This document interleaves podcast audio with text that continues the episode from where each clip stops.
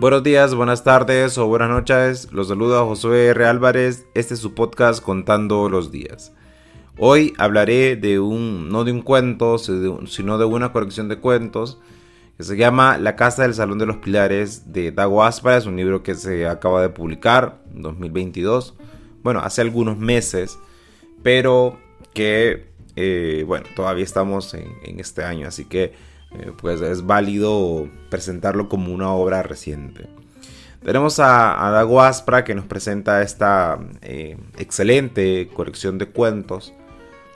Quiero decir que yo he tenido pues oportunidad de trabajar con él en algunos talleres literarios y me parece una de las plumas más eh, importantes de esta generación que se va abriendo camino en la literatura hondureña. Es un excelente narrador y eso se refleja en las 17 historias que nos presenta eh, en, este, en esta colección de, cuentos. Mm, uno de los elementos que pues, quisiera resaltar de, la obra de, Aspra es mm, su trabajo, que su trabajo narrativo no es casual, eh, es claro que es consciente que no solamente se necesita una historia, sino que se necesita estructurar esa historia desde el punto de vista narrativo, de alguna manera en concreto, de alguna manera en específico. Así que eh, eso es mm, básicamente eh, uno de los primeros elementos que, quería resaltar, porque muchas veces cuando se trata de una ópera prima, em, estamos frente a un libro tal vez un poco más inocente, pero en este caso no. Em, los, cuentos se desarrollan con una excelente eh, estructura narrativa. De hecho, algunos cuentos son eso, algunos cuentos se sostienen en el efecto que puede causar, como el cuento Premoniciones. Es un cuento que está diseñado o está planteado en, forma de el juego narrativo porque se nos presenta una situación, se nos hace recorrerla, se nos hace ver toda una historia y luego se nos em, hace ver que pues eso era producto de la imaginación y eh, después se nos plantea otra vez el inicio de esa historia, pero a uno pues le queda la duda. Y lo mismo pasa con el cuento La huida, si no estoy mal, que de alguna manera es lo mismo, ¿no? Es un bucle y es un cuento que a uno le parece que va a continuar perpetuamente. Entonces me parece un, excelentes construcciones. Eh, la mayoría de cuentos tienen, están trabajados con un final en el que nada es definitivo, sino que eh, hay que cerrarlo en la cabeza. El lector tiene que cerrar ese cuento en la cabeza y creo que es una de las grandes virtudes de este libro porque los cuentos, sobre todo los cuentos, quizá no tanto la novela, sobre todo los cuentos deben plantearnos em, esas situaciones, deben contarnos la historia, pero más allá de eso es importantísimo que mm, si se va a cerrar de alguna manera el cuento, eh, eso mm, le deje al lector algún tipo de trabajo. Yo siempre digo que los buenos cuentos acaban justamente en la cabeza del lector. Y en este caso, pues hay bastante, como el cuento Alas, que ya lo comenté individualmente, que está en un podcast hace algunos eh, episodios. Yo creo que cuando nosotros tenemos enfrente una colección de cuentos tan buena, que tienen, que no son monótonos, pero que sí guardan una excelente sintonía entre ellos. Se nos va creando una estructura, una serie de elementos que se repiten. Eh, los cuentos se aprovechan mejor. Hay muchos cuentos que están aquí que si estuviesen en una colección de historias distinta, eh, pues no los irían tanto.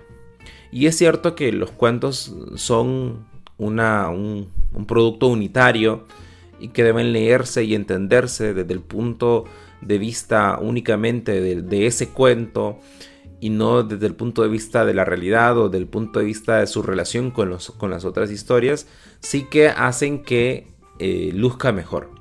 Hay elementos que son constantes, que se repiten, como la oscuridad. eh, la oscuridad es uno de los em, elementos que eh, sirven de alguna manera como abrebocas para el trabajo sobre lo oculto. Ustedes saben que cuando, alguien, cuando algo está en lo oscuro, eh, casi casi está en lo, en lo oculto, dependiendo de qué tanta oscuridad haya. Pero en los cuentos de Aspra se repite bastante el, se repite bastante eh, es la oscuridad, se menciona varias veces, de varias maneras. Y eso no es casual porque hay un trabajo sobre hacer temer al lector o hacerlo pensar en lo oculto, en no precisar. Y yo creo que es la imprecisión de, de, algunos de estos elementos dentro de los cuentos es lo que le da más lustre al libro.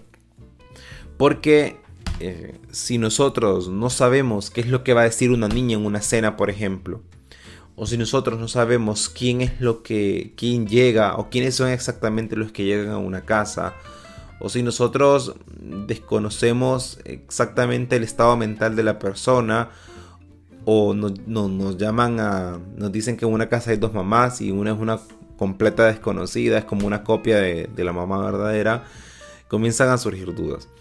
Y yo creo que ese trabajo sobre lo oculto permite que muchos de estos cuentos vayan hilvanando un final como el que les decía.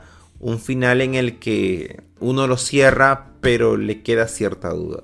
Y ese, eh, muchos de estos finales, muchos de estos cuentos eh, están planteados de esa manera y permiten que sí puedan tener un final abierto. Yo no soy muy amigo de los finales abiertos, pero yo creo que Aspra lo logra bastante bien. Hay un trabajo eh, que es eh, fantástico porque eh, los finales abiertos, para que puedan ser abiertos, hay que ir construyendo. Los finales abiertos son como unas hilachas que quedan sueltas, pero esas hilachas no están puestas ahí gratuitamente, sino que están hilvanadas desde dentro y son esenciales para el diseño de, la historia. Supongamos que tenemos un suéter y que a ese suéter le queremos disque hacer un, ese suéter es como un cuanto y le queremos hacer un disque final abierto. Entonces le ponemos unas hilachas al final. No funciona. En este caso sí, porque imagínense que hay unas hilachas, unas hebras, unos eh, elementos que son fundamentales para el diseño del suéter y quedan al aire. E, esa es la verdadera construcción. No sé si la analogía sea la mejor o la más amigable, pero esa es la verdadera eh, construcción de un final abierto. Que los elementos que quedan a imaginación del lector hayan sido fundamentales dentro de la historia y no simplemente dejar el cuento a la mitad o cortarlo donde me pareció porque ya no se me ocurría absolutamente nada. Entonces, mm, yo creo que es uno de los grandes logros de, este, de esta colección de cuentos, el planteamiento de esos finales em, que pueden entenderse como abiertos y en algunos casos como finales cerrados que simple y sencillamente nosotros vamos a concluir. Ah, yo lo veo de esta manera. Hay finales que son tan potentes, que vienen con tanto impulso del elemento anterior, que es inevitable lo que vaya a suceder. Es como una, un tren que, se va y es inevitable que llegue. Entonces, el, arte del cuentista está en generar mm, esa acción del final que venga y que sea eh, imposible de detener. Que no haya manera de detener esa acción y que el lector vaya hacia allí. Y esa es una, pues, mm, es uno de los logros más grandes que puede tener un narrador. Eh, la temática del cuento pues es en el miedo, a mi juicio. Se trabaja sobre el miedo. Sabemos que el miedo tiene que ver justamente con esto, con lo oscuro, con lo oculto, con lo que no sabemos exactamente qué es, con lo que no podemos definir con claridad. Por eso nos dan miedo los cambios, por eso nos da miedo eh, cada una de, de esas noches oscuras, de tormenta, eh, y por eso los utilizan tanto en las películas. Ah, que justamente estaba pensando en Midsommar, que es lo contrario, pero justamente en Midsommar esa es la gracia, ¿no? La, película, eh, la película que es una película de terror a la luz del día. Así que bueno, aquí por aquí me voy a quedar. Em, si Dago me llega a escuchar, felicidades por este, este gran libro que le presentaste a, que presentaste a la sociedad hondureña. Y pues ya saben lo que digo, búsquenlo, leanlo, juzguenlo y nos estaremos escuchando en una próxima ocasión. Chao.